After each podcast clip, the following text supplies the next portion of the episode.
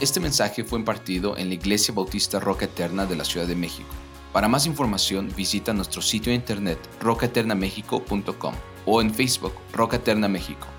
Esperamos que este mensaje sea de bendición a tu vida.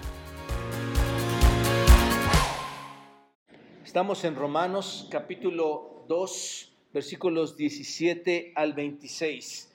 En esta impactante porción, hermanos, que, que vamos a estudiar esta mañana, Pablo nos habla sobre creer que se es creyente y sobre esta creencia de pensar que somos creyentes, vivir de forma equivocada, tener un concepto equivocado respecto a nuestra creencia como creyentes. Y en específico, hermanos, habla a los judíos, como, acabamos de leer, y lo venía hablando desde el capítulo 2 al inicio, pero en específico habla a los judíos, pero a una aplicación perfecta a nuestras vidas, hermanos.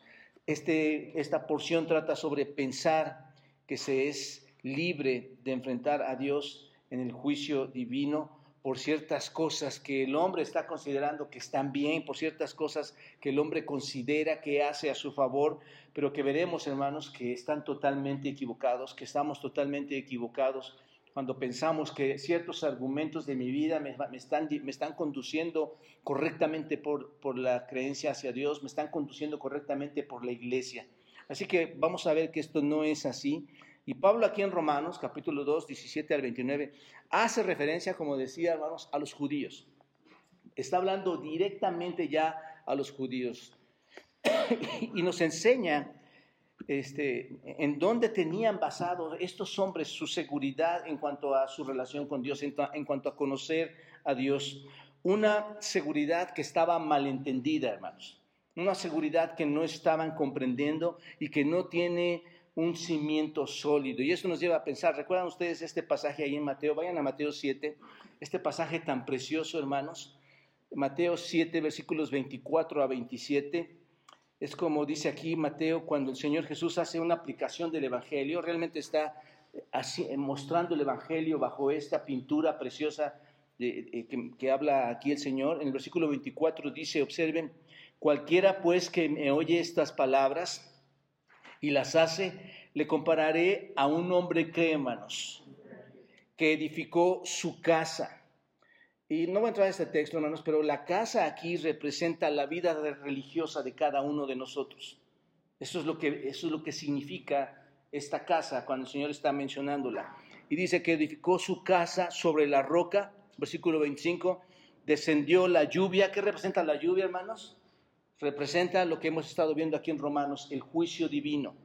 Viene la lluvia y ¿qué pasa, hermanos? Vinieron ríos y soplaron vientos y golpearon contra aquella casa. ¿Y qué sucedió, hermanos?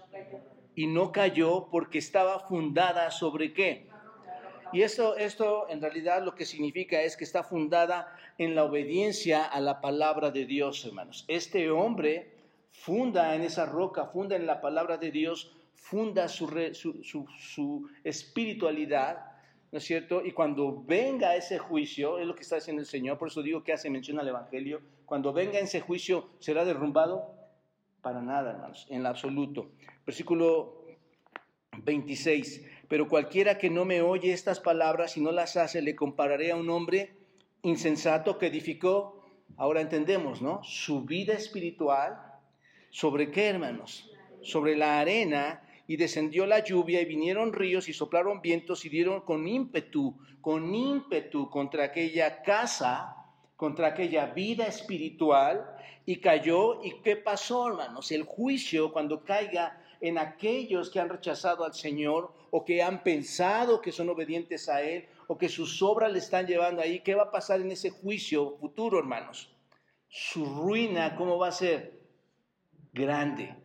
¿Te das cuenta? Esto es lo que significa, y hermanos, aquí es donde debemos empezar a, visualizarnos nosotros mismos.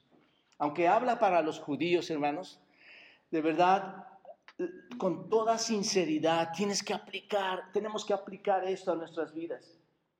Porque Dios está siendo misericordioso hoy con nosotros para enseñarnos nuestra verdadera espiritualidad. ¿Se dan cuenta?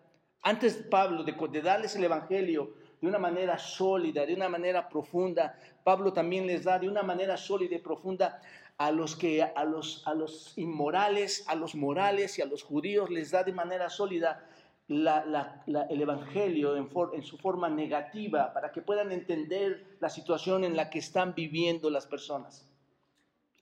Y hoy, hermanos, muchos de nosotros sabemos cuál es nuestra verdadera condición. Es una gran oportunidad esta mañana entender lo que el Señor nos está enseñando bajo esto, esta, esta pequeña porción. Así que el Señor da ahí Mateo esta aplicación del Evangelio y nos deja ver el panorama un poquito, hermanos. Y esto también pone al descubierto a las personas de hoy en día, hermanos, a las personas que hoy en día piensan que estarán con el Señor, ¿no es cierto? ¿Cuántas personas hoy piensan que estarán por el Señor por estar edificando su casa sobre la arena? Muchos hermanos, por su buena conducta, por su buen conocimiento, porque conocen mucho, pero veremos que eso no es así, hermanos. Eso con Dios no podemos actuar y pensar a nuestra manera. Ahora bien, ya hemos visto en el capítulo 1, hermanos, de Romanos, que Pablo ha señalado a las personas inmorales. Pablo ya en el capítulo 1 ha señalado, ha acusado a las personas inmorales. ¿Recuerdan esto? Lo vimos semanas atrás. También ya ha señalado, ya ha acusado a los religiosos morales en el capítulo 2. Observen que como que se está haciendo una división de personas. Los, los muy inmorales, los que se sienten morales, y ahora, hermanos, este, después de haber tratado con las personas no religiosas o no morales, y, haber tratado con las personas religiosas o morales, ahora se centra en este pasaje con la gente del pacto. ¿Quién es la gente del pacto, hermanos? Los judíos, ¿no es cierto? En el versículo 17 al 29 va a hablar con ellos de tal forma que si se dan cuenta, hermanos, realmente ha incluido a quienes? A todos. Obsérvalo. Y hace esta gran división y dice, los, los que no creen, los que dicen creer y aún los que dicen tener los grandes privilegios de creer.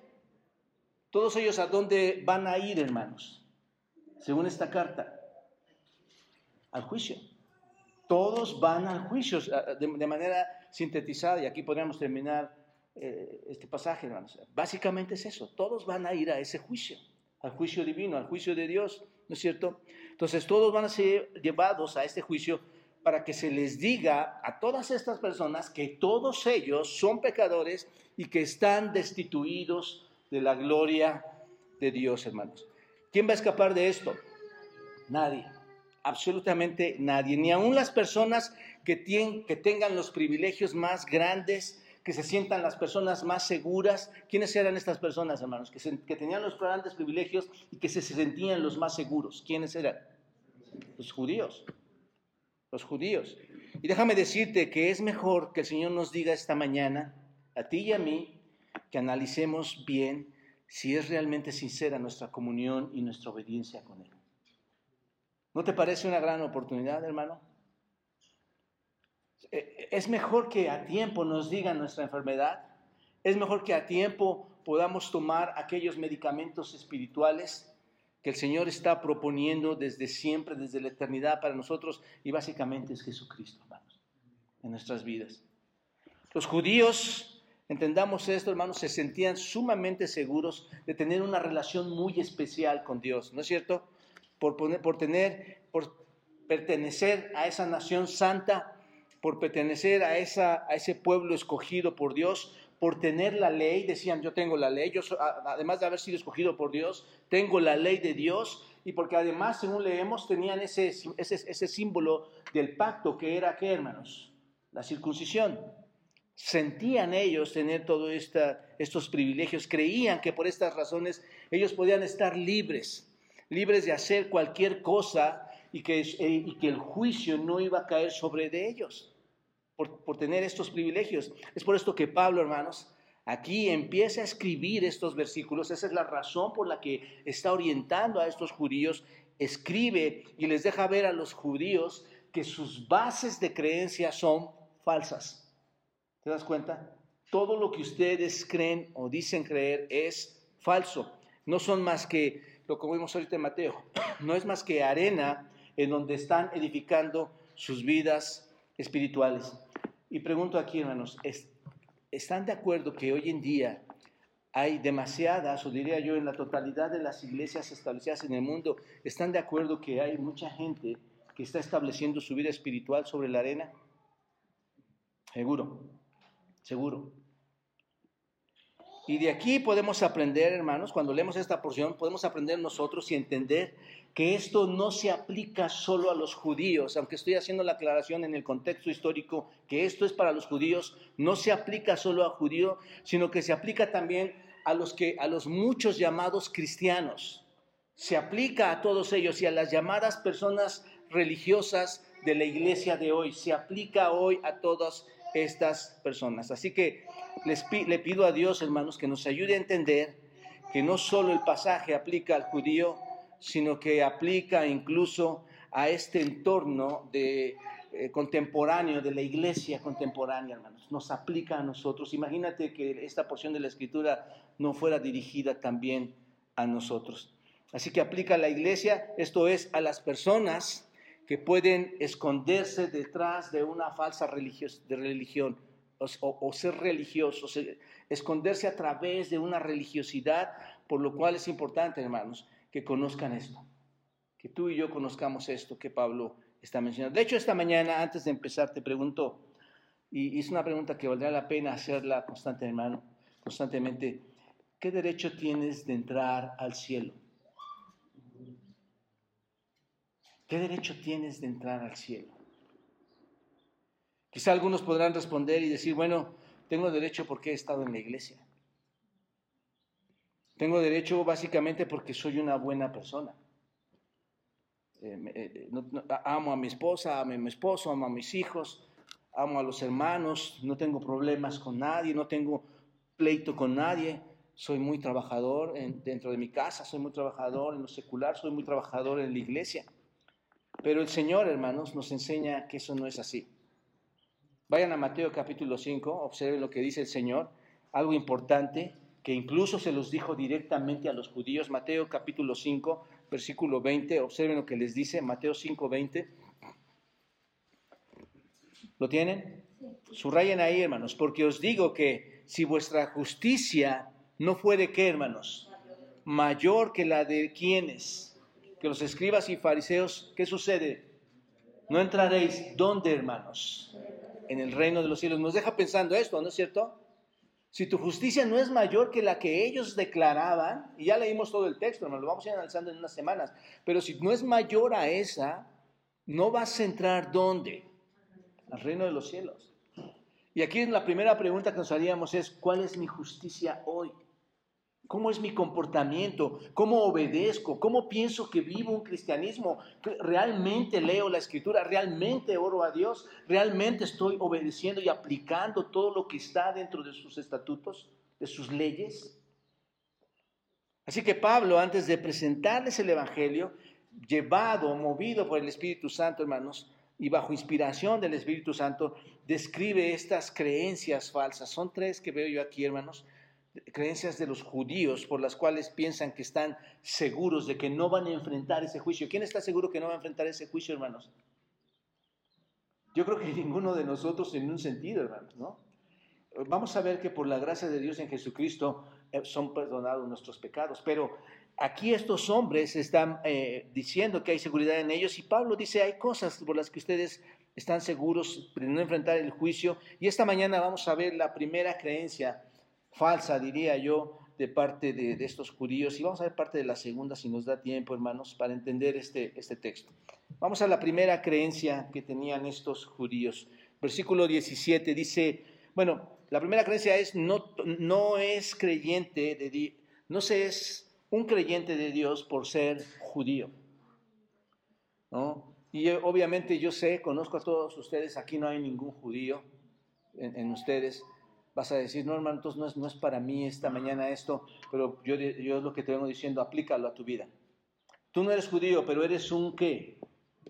Un cristiano. Y podríamos sustituirlo ahí, hermanos. No todo el que dice ser cristiano, creyente, o por ser creyente, va a entrar, o decirse creyente, va a entrar al reino de Dios. Observa, el versículo 17 dice, he aquí, tú tienes el sobrenombre de qué, hermanos? Tienes el sobrenombre de judío y te apoyas en la ley y te glorías en Dios. No sé si cuando lo leyeron, hermanos, pareciera que le está dando muchos atributos a los judíos. Tú sabes, tú haces, tú enseñas, pero todo está en forma negativa, hermanos. No lo está haciendo en forma positiva. Entonces dice, tú, tú tienes el sobrenombre de judío. Vamos a atendernos ahí un poquito, hermanos. Al judío se le podía identificar de otras maneras, ¿no es cierto? Y no sé si tú cuando lees la, Biblia, las escrituras, ves que encuentras el hebreo, eh, al israelita, al judío. ¿Y quiénes son estas tres?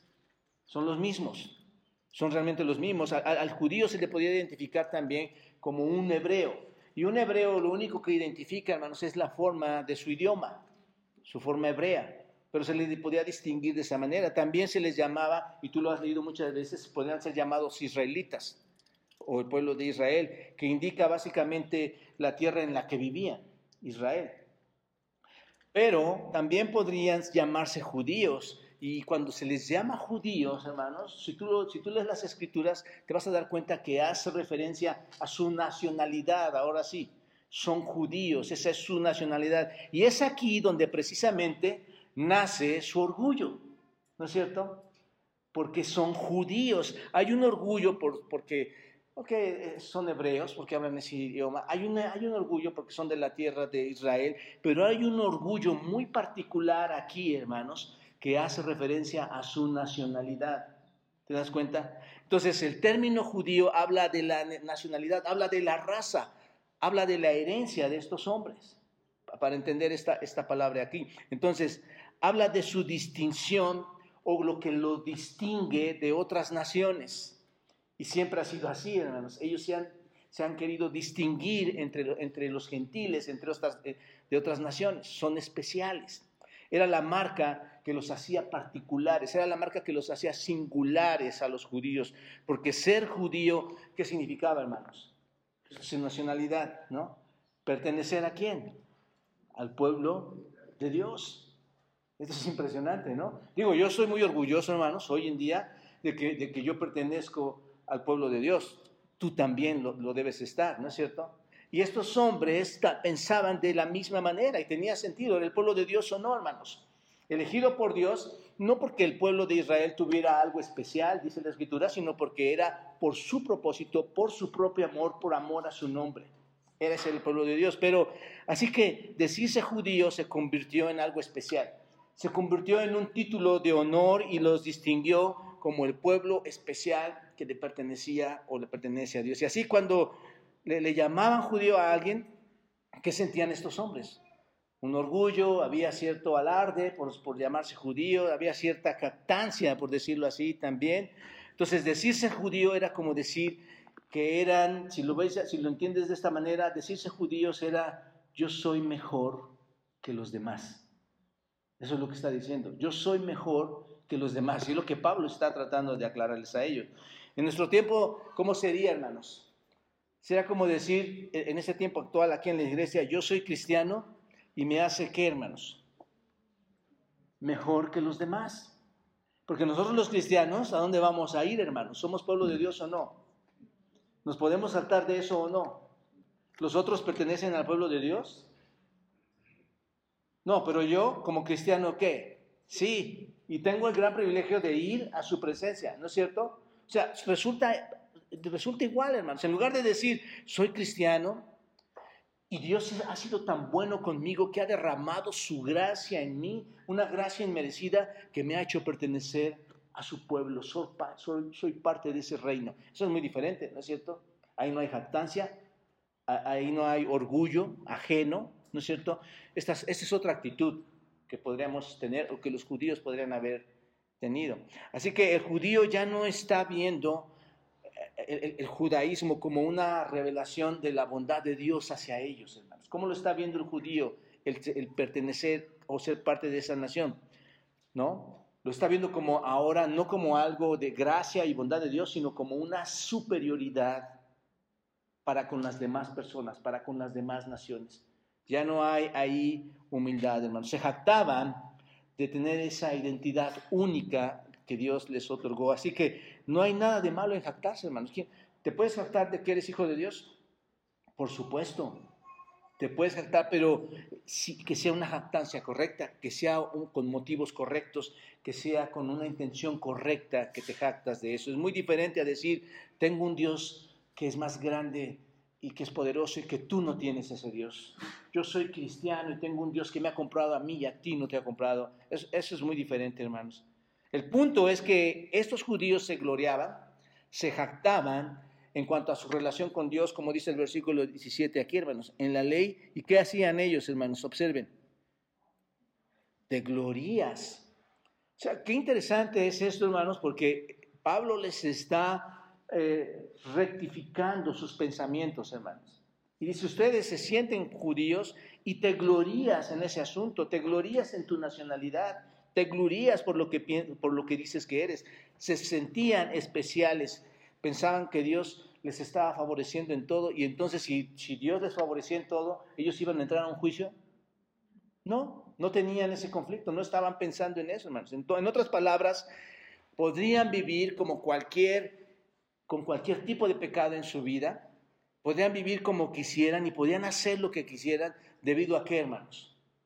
A que eran o tenían el supuesto favor de Dios por esa nacionalidad que se les había otorgado. Y hermanos, déjenme hacer una aplicación. Hoy en día la iglesia puede llegar a cometer ese grave error y creer que porque soy cristiano puedo hacer cualquier cosa y voy a tener el, perdón de Dios, voy a tener la misericordia de Dios ahí. Y, no es así, hermanos. No, no, nos confundamos en cuanto a este asunto. Así que estaban seguros por ser judíos, pensaron que podían vivir de la manera que ellos quisieran y estaría bien. Y tú cuando lees a ellos te das cuenta de, de las personas, cómo estaban viviendo. Y una pintura majestuosa de esto se encuentra ahí en Juan capítulo 8. Vayan todos a Juan 8 observen, eh, nos lleva a, ver esto en realidad cómo era. Juan capítulo 8, donde el Señor Jesucristo confronta a los judíos. Juan capítulo 8, versículo 31. Observen, dice ahí, ¿lo tienen? 8.31, ahí, ahí podemos empezar. Dice, dijo entonces Jesús a los judíos que habían creído en él, si ustedes permanecen en mi palabra, ¿qué dice? Van a ser que verdaderamente mis discípulos. Ahí está el principio, hermanos. Pregúntalos, ¿por qué les está diciendo esto? ¿Permanecían en su palabra? No, pero se decían ser qué? Judíos. ¿No es cierto? Los creyentes, ¿qué nos decimos ser, hermanos? Cristianos. Y, si permanecemos en su palabra, Ahí es tu pregunta individual, es, tu respuesta individual. ¿Permaneces en su palabra o te estás engañando por mucho tiempo? ¿Crees que realmente, y observa que, que, Pablo está diciendo, aunque tú tuvieras todo esto, como lo vamos a ver, aunque tú conocieras todo esto, ni siquiera eso te da garantía. Entonces el Señor les está diciendo, si tú permaneces en mi palabra, entonces en realidad, con evidencia, verdaderamente vas a ser mi discípulo. Y si eres mi discípulo, ¿qué dice el versículo 32? Y vas a conocer la verdad. Recuerden que le está hablando a los judíos. Vas a conocer la verdad y esa verdad, ¿qué hace, hermanos? Nos hace libres. Lo ha, pasado con nosotros. Conoces la verdad y sabes. Empiezas a, empiezas a obedecer su ley. Sabes que eres un seguidor, pero el Señor le está diciendo a los judíos, van a conocer la verdad y la verdad os hará libres. Y observen, observen lo que contestan los judíos. Le respondieron, linaje de Abraham somos. ¿Entendieron esto, hermanos? ¿Ellos entendieron lo que les estaba diciendo el Señor Jesucristo ahí? No, su respuesta es, yo tengo que, hermanos, una nacionalidad. Yo tengo una nacionalidad. Yo pertenezco y tengo toda la seguridad de que pertenezco al linaje de Abraham. Esto es a quiénes? Al pueblo de Israel, a los hebreos, a los judíos. ¿Te das cuenta? Y jamás hemos sido esclavos de nadie. ¿Por qué? ¿Entienden? Está diciendo ustedes deben ser libres para que no sean esclavos. Y, es, y, no entramos a todo el texto a explicarlo, hermanos, pero recuerden que los, los israelitas fueron esclavos de muchas personas, de muchos pueblos. desde la época de, los babilonios hasta los, hasta los neopersas o los persas, y de ahí Egipto, además, desde el principio, Egipto, Babilonia, Persia, griegos, y aquí en este momento Roma, eran esclavos. ¿Te das cuenta de que un cristiano puede llegar a decir lo mismo? Yo no soy esclavo de nadie. la mentira, la jactancia, el odio, el, adulterio, la fornicación, el, divorcio. ¿Cuántas cosas practica el cristiano, hermanos? O el supuesto cristiano. ¿Te das cuenta? Y así estaban ellos. Y Jesús les responde, versículo 34. De cierto, de cierto os digo, todo aquel que hace pecado, ¿qué, qué pasa, hermanos? Es esclavo del pecado, es una ley. Tú haces pecado, eres esclavo de pecado. Y el esclavo no queda en la casa para siempre. El Hijo sí queda para siempre. Así que si el Hijo os librare, seréis verdaderamente libres. Sé que sois descendientes de Abraham, eso yo lo sé, lo sé perfectamente. ¿No es cierto? Pero procuran matarme porque mi palabra no haya cabida en ustedes. Yo hablo lo que he visto acerca del Padre y ustedes hacen lo que habéis oído acerca de qué, hermanos. Pues se pone más intenso esto, ¿no es cierto?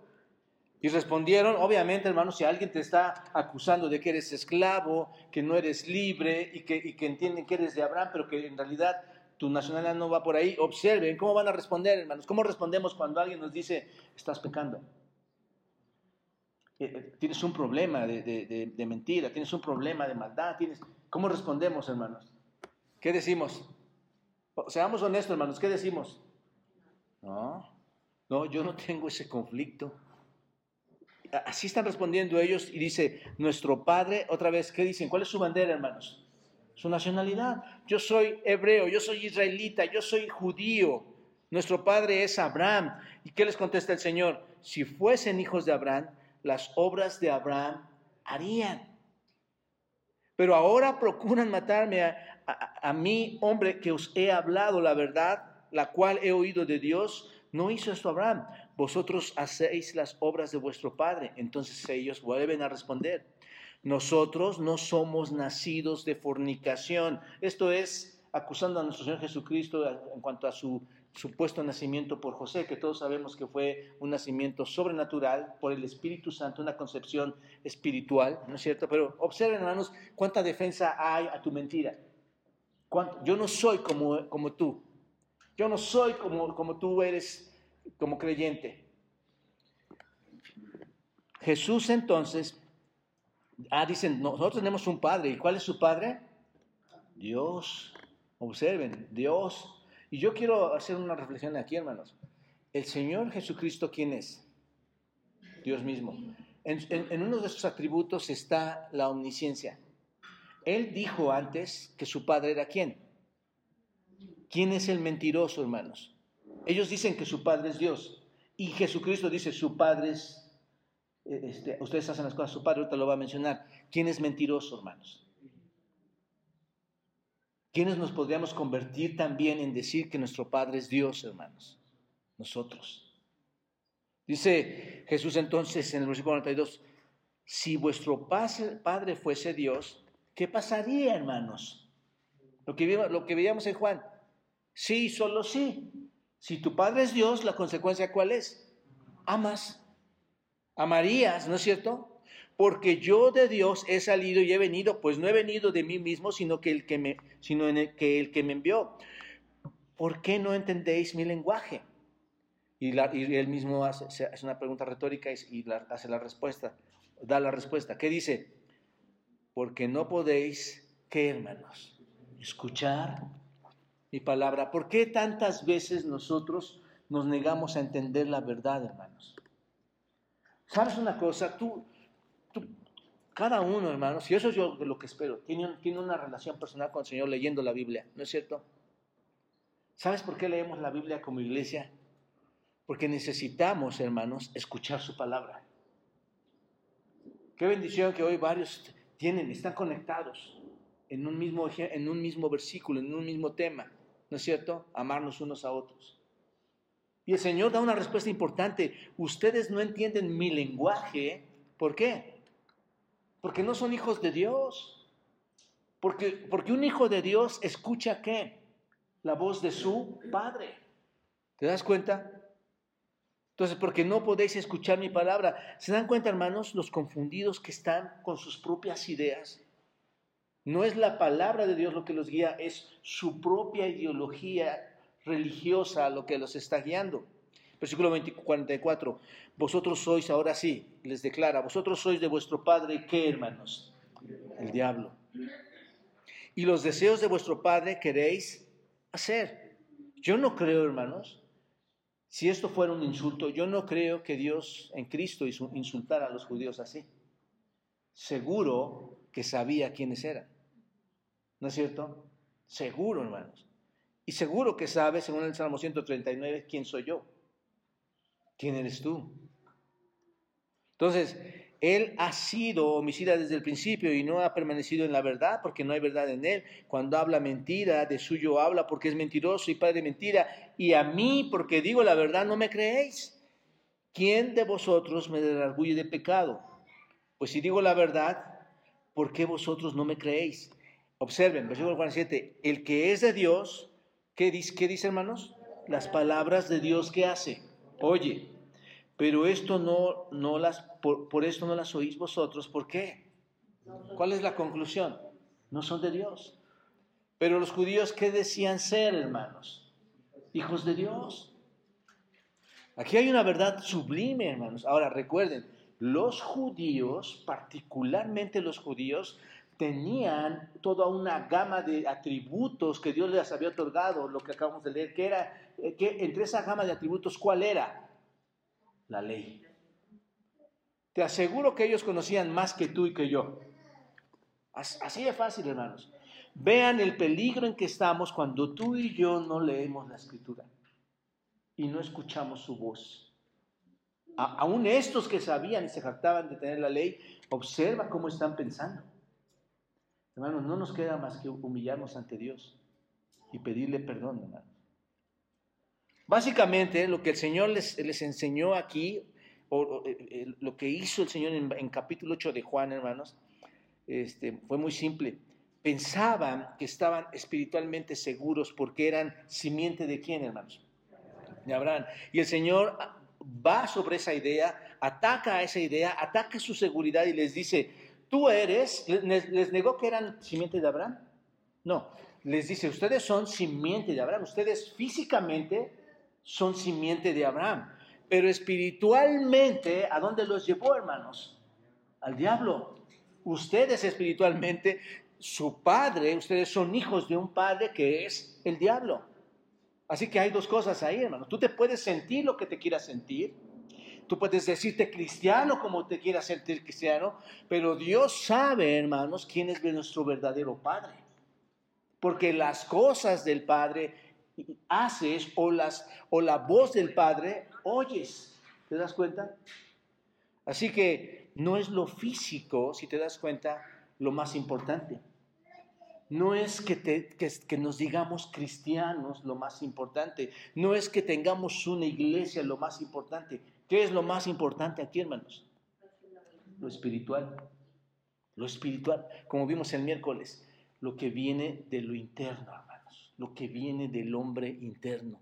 Eso es lo más importante. Así que el Señor Jesús está literalmente, hermanos, destruyendo la ideología, la religiosidad de estos judíos, ¿no es cierto? Aquí en el capítulo 8, la seguridad que tenían estos judíos. Hoy en día mucha gente, hermanos, eh, hay gente así que se aferra a, una herencia cristiana, ¿no es cierto? Eh, se daba mucho, se da mucho que hay personas que piensan que son salvas. ¿Cuántas personas dicen, yo soy, yo soy creyente porque desde pequeño soy, mis padres, ¿qué son hermanos? Cristianos. Yo nací en una casa con cuna cristiana. Digo, hermanos, eso de verdad hoy son de las cosas más eh, terribles que, pueden, que se pueden mencionar, hermanos. ¿No es cierto? Y dicen, yo, yo soy, yo, mi, mamá, mi papá conocen de Eso no tiene ninguna garantía, hermanos. Nada. aun cuando asistieran, o puedes decir, asistía yo desde pequeño, a yo asistía a la iglesia cristiana desde pequeño, hermanos, a la iglesia protestante desde pequeño. Sí, tengo ciertos recuerdos de eso y son recuerdos muy gratos, pero te aseguro que eso no garantiza mi relación con el Señor. Tú puedes decir, desde niño fui a la iglesia y tener la seguridad de que Dios este, no te va a decir nada. Lo, único que haces cuando mencionas que tus padres o que tu infancia o que la iglesia, lo único que estás haciendo, oh, escucha esto bien, te estás volviendo religioso. Te estás volviendo religioso. Así que dentro del protestantismo, dentro, incluso dentro del catolicismo, hermanos, hay personas hoy en día que tienen esa falsa sensación, tienen esa falsa seguridad de sentirse salvos, de creer que conocen al Señor, debido a que tienen un conocimiento desde pequeños, a que han nacido con abuelos este, eh, que conocieron del Señor. Pueden estar mencionando muchas de estas cosas. No estamos, hermanos, entendamos esto, nosotros nunca vamos a estar protegidos porque hayamos tenido padres cristianos. Nosotros no vamos a estar protegidos porque tenemos tíos cristianos, porque tenemos amigos cristianos, porque fuimos a escuelas cristianas, porque tenemos calcomanías cristianas en nuestros autos. No estamos protegidos por eso, hermanos. Eso no significa en realidad nada. Es una cuestión de qué, hermanos. Es una cuestión espiritual. Es una cuestión de fe espiritual individual, hermanos. Ni siquiera es colectivo. ¿No es cierto? Este, ¿Cuántos padres quieren traer a sus hijos, hermanos? ¿Cuántos hijos quieren traer a sus padres? ¿Cuántas esposas quieren traer a sus esposos? ¿Cuántos esposos quieren traer a sus, a sus esposas? Y es verdad, hermanos, pero no sé si te has dado cuenta, la fe es individual. Esta persona única tendrá que doblegarse ante Dios de forma individual y entrar a una fe verdadera. Así que la iglesia, hermanos, ha estado confundiendo esto a través de mucho tiempo. Y debemos nosotros entender nuestra verdadera relación con el Señor. Eh, ser judío, ser cristiano, déjame decirte, no trae ninguna seguridad. ¿De acuerdo? Y esto es lo que está pasando aquí. Y aquí tú tienes el sobrenombre judío. Ahora entendemos qué está diciendo ahí. Número dos, otra creencia falsa que tenían. Observa. No, no, no es, o no se, no se es un creyente, hermanos, o un seguidor de Dios por conocer su ley. Insisto, ¿los judíos conocían la ley de Dios, hermanos? E, era impresionante. Déjenme, lo voy a mencionar ahorita, pero conocían la ley perfectamente. Esto también está aquí en el versículo 17, hermanos, y abarca hasta el 24. No, no vamos a poder ver todo, pero vamos a, a tratar de avanzar. Dice el versículo 17, he aquí tú tienes el sobrenombre judío, ¿y qué hacían, hermanos? Te apoyas en la ley. ¿Y qué, ¿Y qué más hacían? Te gloriabas. No solo eras judío, ¿qué más están haciendo? ¿En dónde están basando? ¿Se dan cuenta? ¿En dónde están basando su confianza a Dios? En apoyarse en la ley, en gloriarse en la ley. Me salto los demás versículos, hermanos. Vamos a ver porque no, no nos va a dar tiempo, pero observen hasta aquí el versículo 7. Te apoyas en la ley. Básicamente, hermanos, los judíos tenían el conocimiento. Obviamente tienen ese conocimiento. ¿Están de acuerdo conmigo, hermanos? Esos judíos realmente tenían ese conocimiento. Sabemos que el pueblo de Dios, el pueblo que Dios llamó, había recibido la verdad de Dios por las escrituras. Y, su confianza era que estaban seguros porque tenían que, hermanos, ese conocimiento, se apoyaban en él. ¿Qué es todo este conocimiento? ¿Qué, qué significa, hermanos, este conocimiento? Bueno, primeramente, se sentían seguros por lo que ellos habían aprendido. Y pasa un poco con nosotros, hermanos. ¿Cuánto has aprendido desde que, desde que has estado en la iglesia? No puedes decir que a nada, porque la palabra de Dios es viva y eficaz, más cortante que toda espada dos filos y discierne los pensamientos y las intenciones del corazón. Entonces, ¿cuánto has aprendido? Bueno, estos judíos era algo impresionante, hermanos. Observa el versículo 7, se apoyaron en la ley y este término, cuando dice que se apoyaron en la ley, este término ley, hermanos, lo podemos ver en su forma más amplia para que podamos entenderlo, hermanos. Abarca toda la revelación de Dios. Abarca toda la revelación, toda la escritura. Por lo tanto, cuando digo que abarca toda la revelación, hermanos, cuando abarca toda la escritura, está abarcando toda la verdad acerca de quién, hermanos. De Dios. Ellos tenían la ley y podían saber todo acerca de Dios. ¿Qué podemos ¿Qué podían saber ellos acerca de Dios? Sus atributos, su naturaleza misma de Dios, toda la obra que Dios ha realizado. Ellos conocían todo esto, hermanos. Abarca en, sí todo el sistema mosaico, hermanos, que podemos ver aquí en el Pentateuco. Abarca todo este sistema. Y el sistema mosaico abarca la adopción, abarca los convenios que tenía Dios con ellos, abarca las promesas que tenía Dios con ellos, abarca todas aquellas ceremonias que tenían, ceremonias y ritos que tenían que estar celebrando, abarca eh, los sacerdotes, cómo se debían mover, los sacrificios, cómo deberían de ser, la legislación, cómo iba a ser, las instrucciones, e, ellos sabían de las bendiciones de Dios y sabían de las maldiciones de Dios por, por la ley. Tenían todo, hermanos, entiendan esto, lo sabían todo porque fueron instruidos eh, con esta ley desde cuándo? Desde muy pequeños, esa era la costumbre, desde la infancia. Era parte de su educación, hermanos, de los judíos ser expuestos desde muy temprano a esta ley. Vayan a Nehemías 9, vamos para comprobar esto. Nehemías 9, versículo 13. Nehemías 9. Observen en el versículo 13, ¿qué dice? Y sobre el monte de Sinaí descendiste. Quien lee entienda, hermanos. Sobre el monte de Sinaí descendiste. Hablaste con ellos desde el cielo. ¿Y qué hizo, hermanos? ¿Qué les dio? Juicios rectos. ¿Qué más les dio? Leyes verdaderas. ¿Qué más les dio? Estatutos y mandamientos. ¿Malos o buenos? Buenos. 14. ¿Y qué más les dio? les ordenó el día de reposo, en este caso el sabbat, santo para ti, y por mano de Moisés, tu siervo, ¿qué les prescribió, hermanos? Mandamientos, estatutos y ley. Les dio todo esto, hermanos. ¿Qué tenía el judío entonces en sus manos, hermanos? Ahora entendemos esto. ¿Te apoyas en qué? Ahora esta pequeña palabra. ¿En qué se estaban apoyando, hermanos?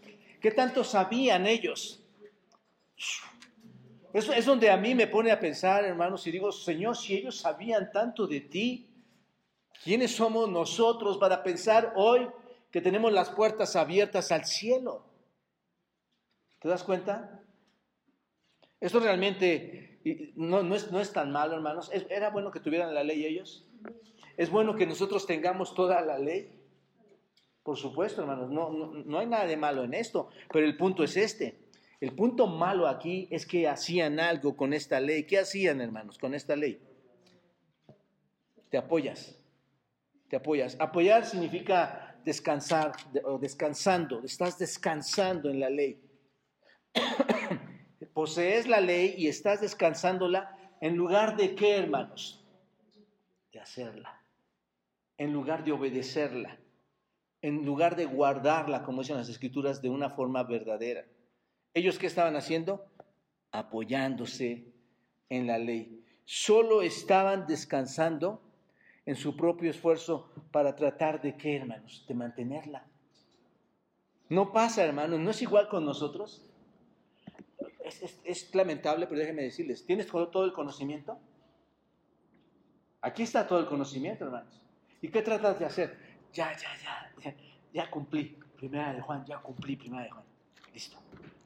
¿Qué, ¿Qué estás tratando de hacer? Más guardarla, apoyarte en ella, mantenerla para que no, ¿no es cierto? Pero cuando hay reflexión y aplicación, hermanos, en eso tú dices, yo, yo soy esta persona. Yo quiero obedecerte, Señor. Yo quiero cambiar en cuanto a esta conducta. Eso, no es para lo que tú me diseñaste. Y ellos estaban haciendo algo, algo muy similar a lo que hacemos nosotros, mantener la escritura. Hermanos, no solo es tener la ley, no solo es tener la ley de Dios, hermanos. La, eh, ley de Dios, hermanos, no, no te asegura nada. Déjame decirte esto. No podían obtener ninguna seguridad al mantener la ley de Dios.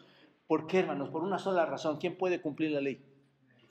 Entonces, ellos querían supuestamente cumplir la ley, mantener la ley, hermanos. Así que simplemente llegaron al punto, estos hombres, de que, de que debido a que tenían en sus manos la ley, estaban bien. Ah, qué bueno, ya tengo los rollos de la ley, aquí están. Eso ya significaba mucho para ellos. ¿Por qué? Porque Dios me la ha dado a quién? A esta nación, al pueblo judío, nos las ha dado a nosotros, ¿no es cierto? Eso les hacía sentirse como, hermanos, muy especiales ¿Cómo nos hace sentirnos a nosotros saber que conocemos la escritura, que la tenemos? Digo, si hay humildad y un buen entendimiento, una buena aplicación, nos debe hacer sentir felices, ¿no es cierto? No estoy menospreciando eso. Pero en el punto del contexto histórico, estos hombres mal se, apoyaban mal en la ley. Solo estaban tratando de, mantener la ley. Entonces creían que porque eran las personas a quien Dios les había dado su verdad, a quien Dios les había dado su palabra, eh, les hacía un pueblo muy especial. Ese es el punto. Pensaban que Dios no les haría nada porque ellos eran quienes, hermanos? Los guardianes de la ley, que por cierto, hermanos, vamos a ver que en un futuro que, más que ser guardianes, esto, esto provocó con los gentiles el desprecio de Dios por su, por su estilo de vida, hermanos. Vamos a ver después. Pero, ¿saben una cosa, mis amados hermanos y amigos? Cuando Dios les dio la ley, ese no fue su propósito.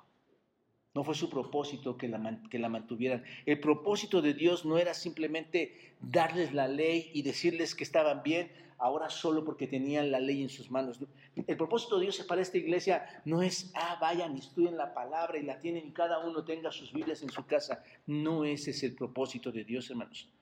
Todo lo que hizo cuando les dio la ley a estas personas, recuerdan lo que hemos estudiado en capítulo 2, entre más ley tenían, eran menos responsables o más responsables, hermano. Más responsables. Entre más conocimiento tienes, ¿qué te hace esa, esa ley, hermano?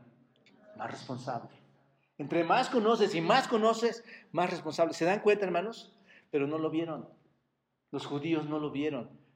¿Recuerdan Deuteronomio 6? Si quieren, vayan ahí, porque todos conocemos este texto de Deuteronomio capítulo 6, en el versículo 1, versículo 1 al 3, Deuteronomio 6, 1. Observen, dice, esto pues son los mandamientos, estatutos y decretos que Jehová vuestro Dios mandó que os enseñase. ¿Para qué, hermanos? ¿Para qué mandó Dios estos decretos y estatutos? ¿Para qué? Para que los los pongas por obra. Deuteronomio 6, versículo 1 al 3. Para que pongas por obra. ¿Ese es el propósito de Dios o no, hermanos? Tú los tienes para ponerlos por obra. Es responsable tu mamá, tu papá, tu esposa, tu esposo, el pastor. ¿Quién es responsable, hermanos? Tú eres responsable. Que nos ayudamos entre nosotros dándote, dándote libros, dándote lecturas, pidiéndote que, que, estudies la Biblia, que la leas. ¿Entiendes esto? Que no es más que para la bendición de cada uno de nosotros. Tiene el único propósito, ese es eso. Porque la Biblia dice esto, hermanos. Y Dios les manda estos estatutos y decretos que les enseñó para que los pongan, ¿por qué? En la tierra a la cual, en la tierra a la cual pasáis vosotros para tomarla. ¿Para qué, hermanos? Subrayen ahí, para que teman a Dios. ¿Cómo? Guardando, ¿cuántos hermanos? Todos sus estatutos y todos sus mandamientos. ¿Quién lo ordena, hermanos? Yo, el yo soy, que te lo ordeno yo. Tú, tu hijo, tu hija, todos los días de tu vida para que tus días sean, ¿qué, hermanos? Prolongados. Oye, pues, oh Israel, y cuida de ponerlos por obra para que te vaya bien en la tierra que fluye leche y miel. Y yo lo podría ver, hermanos, en el sentido de que una vez que hemos estudiado la palabra, una vez que estamos nutriéndonos en ella y que estamos creciendo en ella, hermanos, seguro que cuando tú lo obedeces llegarás a los cielos. Llegarás a donde fluye la leche y la miel eterna, eh, proporcionada, en el sentido figurado, tomando ese texto, proporcionada por Dios, hermanos. Pero ahí, ahí vendrá toda la grandeza, ¿no es cierto? Entonces, no entendieron esto. No entendieron esto. Iglesia, ¿estamos entendiendo esto hoy en día? ¿Por qué es tan difícil aplicar los preceptos y los principios de Dios en su, de, su palabra en nosotros? Estamos muy similares a, a estos tiempos antiguos. Ellos no entendieron esto. Entendamos esto, hermanos, no se trata de qué, de poseer. No se trata de poseer, ese es el punto. No se trata de poseer, se trata de qué, hermanos? Obedecer. Ese es el punto. Como dice Deuteronomio, lo acabamos de leer, se trata de obedecer. y observen, el versículo 18 va todavía más allá. Dice el versículo 18, se jactaban de apoyarse en la ley.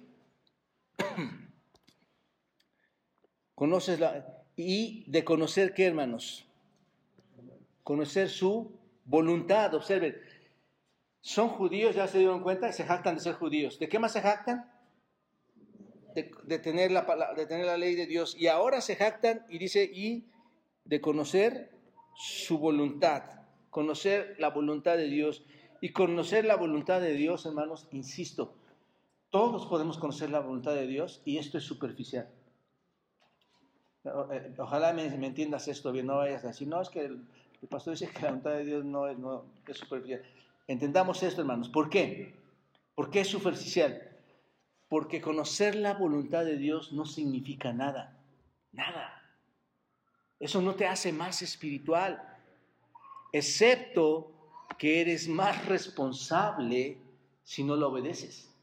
¿No es cierto? Ahí sí, hermanos. Entre más voluntad de Dios conozca, más responsable la escritura te va a señalar. ¿Te das cuenta? Si no lo obedeces.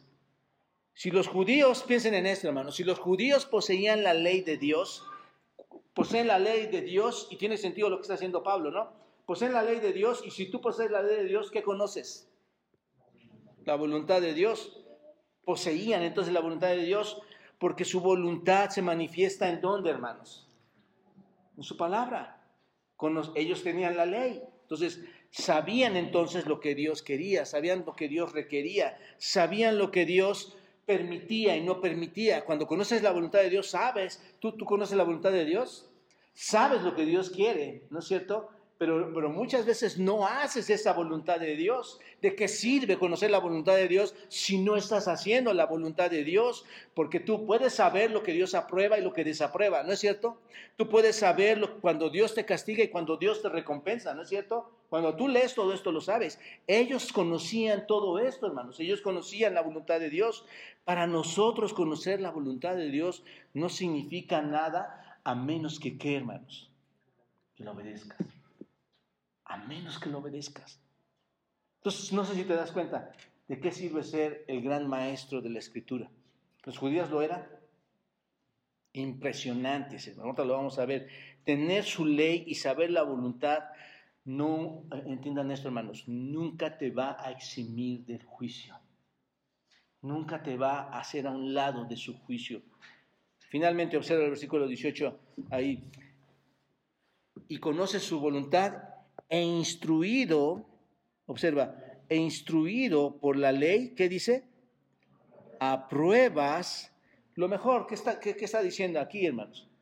Básicamente dice, instruido por la ley apruebas. O sea, la ley me, la ley me instruye y yo apruebo. ¿Qué es esto, hermanos? Ahorita lo estaban diciendo muchos de ustedes, es discernimiento. Es discernimiento, es, estás entendiendo lo que dice la ley. Es discernimiento. Primero tuvieron la revelación, tienen la revelación, conocen la voluntad de Dios y el conocimiento de la voluntad de Dios, de Dios les dio la capacidad de hacer qué, hermanos? De aprobar, de discernir. ¿Te das cuenta? Y tiene lógica. Todo esto te lleva al discernimiento espiritual. ¿Y qué discernían ellos, hermanos? ¿Qué podían discernir? Apruebas lo mejor. ¿Qué es lo mejor? Lo positivo y lo negativo, ¿no es cierto? Ellos sabían entonces qué era qué. Bueno y qué era qué. Malo. ¿Qué es lo que sabemos hoy, hermanos? Todos los que leemos la escritura hablando de la conciencia, muchas veces tú no puedes vivir en paz porque tu conciencia, y más si eres creyente, no te deja por las cosas que estás haciendo. ¿Te das cuenta? Porque entre más conocimiento, hay más responsabilidad, hermanos. Entonces, eh, nos suena muy parecido a, lo que está pasando en la iglesia hoy en día, entre esto, eh, entre aprobar, porque sabemos lo que es bueno y sabemos lo que es malo.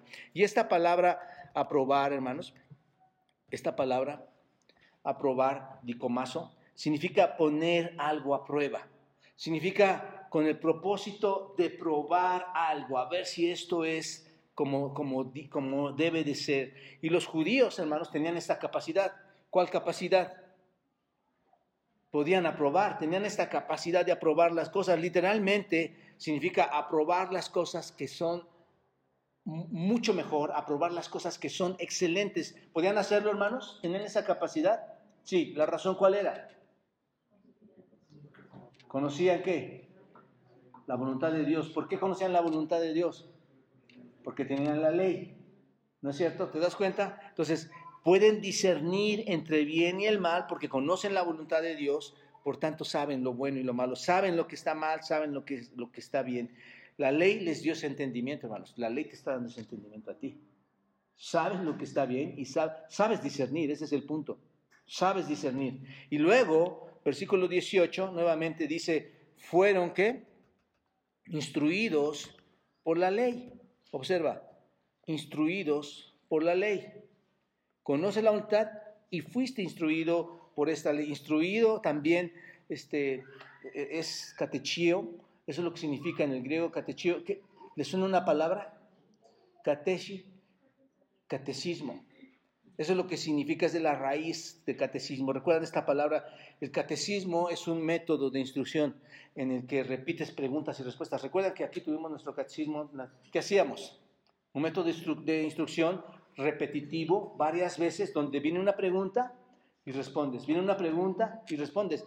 Eso es lo que significa instruir. Entonces, ¿qué, qué pasó con los judíos? ¿Qué, hicieron con los judíos? Los catequizaron, ¿no? A todos ellos. ¿Te das cuenta? Así es como se les enseñó, fueron catequizados estos judíos y así que recibieron la ley y en esa ley pudieron discernir la voluntad de Dios y en, y en consecuencia podían discernir entre el bien y el mal y sabían el bien porque habían sido, o conocían el bien porque habían sido instruidos, habían sido catequizados. ¿Se dan cuenta? Es decir, les enseñaron de forma oral y repetitiva la ley. Esto es impresionante, hermanos. Muchos de ellos dominaban todo esto.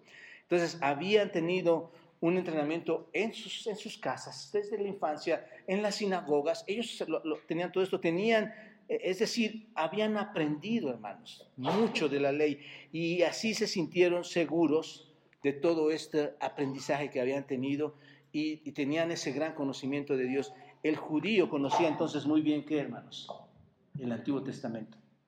Conocía perfectamente, pero es ridículo, y, y llego a esto, hermanos, es ridículo conocer el Antiguo Testamento, jactarse de tener todo este conocimiento y decir que con esto tenían la seguridad y la bendición de Dios.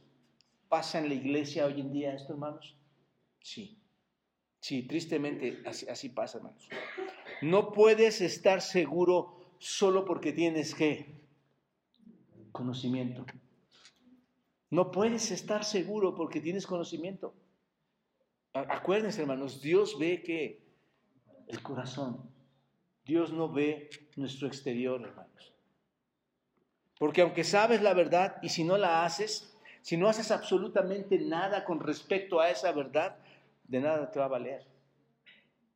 Eso, lleve, eso llevémoslo, hermanos. Conoces la verdad y no haces nada por la verdad, eso no vale nada en tu vida. Si tu conducta, si tus actos no van conforme a la escritura, entiéndelo, no va a ocurrir nada más que el juicio final para ti.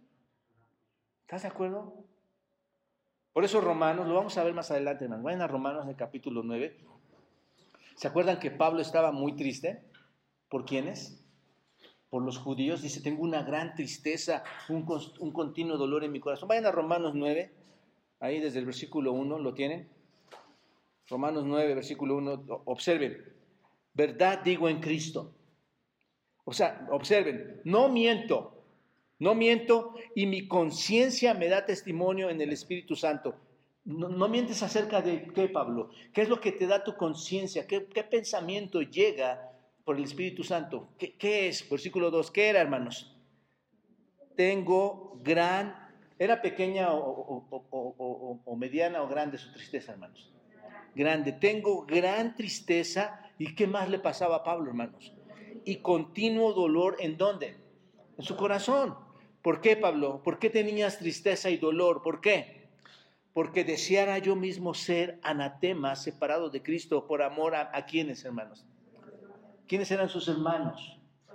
judíos, por amor a mis hermanos, los que son mis parientes, ¿en qué hermanos? En la carne, porque para Dios no hay judío ni griego, ¿no es cierto? Entonces, los que son parientes en la carne, que son qué? Ahí está uno, de los nombres que se le da a los judíos, hermanos, que son qué? O sea, pertenecen a esa tierra de Israel, ¿no? De los cuales, observa, hermanos, ¿qué le pertenecía a Israel? De los cuales son qué? La adopción, la gloria, ¿qué más, hermanos? El pacto, ¿qué más? La promulgación de la ley, el culto y qué más, hermanos. Y las promesas de quienes son los patriarcas y de los cuales según la carne, ¿qué viene, hermanos? ¿De dónde viene Cristo? De los judíos. ¿No es cierto? Cristo, el cual es Dios sobre todas las cosas, bendito por los siglos de siglos. Hermanos, ¿se dan cuenta todo lo que poseían los judíos? Hermano, ¿no te has dado cuenta todo lo que posees tú? ¿No te has dado cuenta quién eres y cuáles privilegios te ha dado el Señor? Y Pablo dice, yo estoy muy triste. ¿Por qué, Pablo? ¿Por qué estás tan triste? ¿Por qué tienes tanto dolor? ¿Por qué te duele tanto? ¿Saben por qué, hermanos? Porque todo eso, tener todos esos privilegios, no significa si este pueblo no responde en obediencia. ¿No se dan cuenta de la magnitud de nuestra situación? Si no respondes en obediencia, aunque tienes todo esto que es tan poderoso y de parte de Dios, no vale para nada. Lo mismo es para nosotros. Nosotros debemos buscar a Dios, ¿por qué, hermanos? Por fe, no por obras. Por fe. Hay muchas personas en esta misma categoría, hermanos, que conocen la Biblia, ¿cierto o no? Aquí sentados, aquí mismo hablando a esta iglesia, hermanos, que entienden cuál es la voluntad de Dios por tener las escrituras. ¿No es cierto, hermanos? ¿Cuál es una de las principales prioridades de Dios o su principal prioridad para nosotros según San Tesalonicenses 4? ¿Cuál es, hermanos? Sed santos. Conoces la voluntad de Dios porque, porque tienes la capacidad, como dice aquí, tienes la capacidad de saber lo que está bien y lo que está mal es una especie de, lo único que pasa, hermanos, es una especie de vida moral. Es lo que pasa con el cristianismo, es una vida moral. Capítulo 2 de Romanos. Porque tal vez han sido criados en una familia cristiana, han sido instruidos, tal vez han ido a la universidad cristiana, a la, a la preparatoria cristiana, como decía, hasta le pusieron a su placa, soy cristiano, ¿no? Han sido enseñados aquí en la iglesia, se sienten seguros porque tienen ese conocimiento. Pero escucha esto, amado hermano, escucha esto, amado amigo. E-, el infierno, en lo más profundo del infierno, está apartado para todos aquellos que conocen más de la palabra de Dios, según Romanos. Y, que nunca por su fe se han apropiado de Dios. Tienen tanto conocimiento que ese conocimiento los va a castigar más todavía, ¿no es cierto? Pero si te apropias de Dios en obediencia y fe a Él, las cosas son muy diferentes. Y Pablo está enseñándoles esto a los romanos, hermanos. Está enderezando sus pensamientos antes de llevarlos al precioso Evangelio. Y este es severo, hermanos, saber que más conocimiento te condena. Puedes saber todo lo que hay que saber del cristianismo, pero darle la espalda a nuestro Señor Jesucristo, alejarte de Él, es la condenación más grande que puedes recibir como ser humano. El conocimiento, hermanos, no es seguridad absoluta. ¿Cuál es entonces nuestra seguridad, hermanos? Una verdadera relación con Jesucristo. Verdaderos actos de justicia, verdadero amor, verdadera obediencia. ¿Se dan cuenta? que se desborden desde el hombre interior, hermanos, desde nuestro corazón transformado. Eso, eso es realmente la verdad.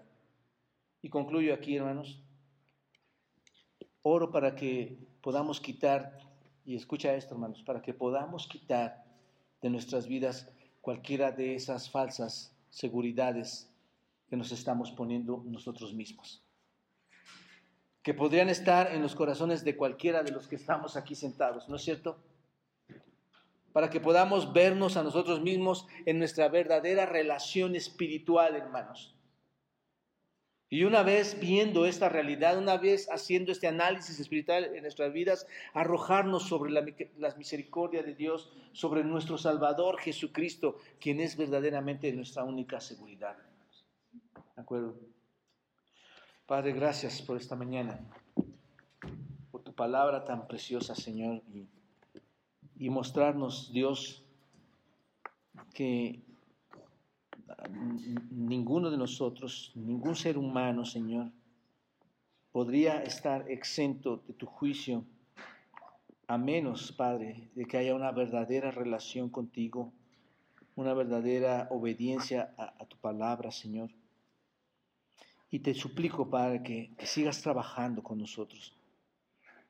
Que haya en nosotros esa, esa voluntad, Señor, que ya está ahí en el poder del Espíritu, si es que hemos conocido del mensaje del Evangelio, Señor, para que bajo el poder de, tu propio Espíritu, Señor, de tu palabra, nuestros actos, nuestros pensamientos, nuestra obediencia se muestre, Señor, de tal forma que haya esa seguridad plena en Cristo de que en Él hemos sido justificados, Señor. Que no habrá juicio para nosotros los que hayamos creído en ti mientras hemos entendido correctamente, Señor, tu palabra. Perdónanos, Dios, y llévanos a casa en esta reflexión. Guarda de mis hermanos, guarda de mis amigos, Señor. Bendíceles, por favor, Padre. Ayuda a mi familia, a mis hijos. Ayuda a mi familia espiritual, Señor. Por favor, que no se vayan vacíos sino que tu palabra, Señor, corrija sus pensamientos, como lo has estado haciendo conmigo, Señor. Guarda de nuestros niños, arriba están aprendiendo, que no cometan los mismos errores por los que hemos caído nosotros, Señor. Gracias, Señor, por, porque hasta hoy has tenido paciencia con nosotros y tu gracia se sigue derramando en Cristo. Bendice tu iglesia glorifícate en tu nombre, en Cristo Jesús. Amén.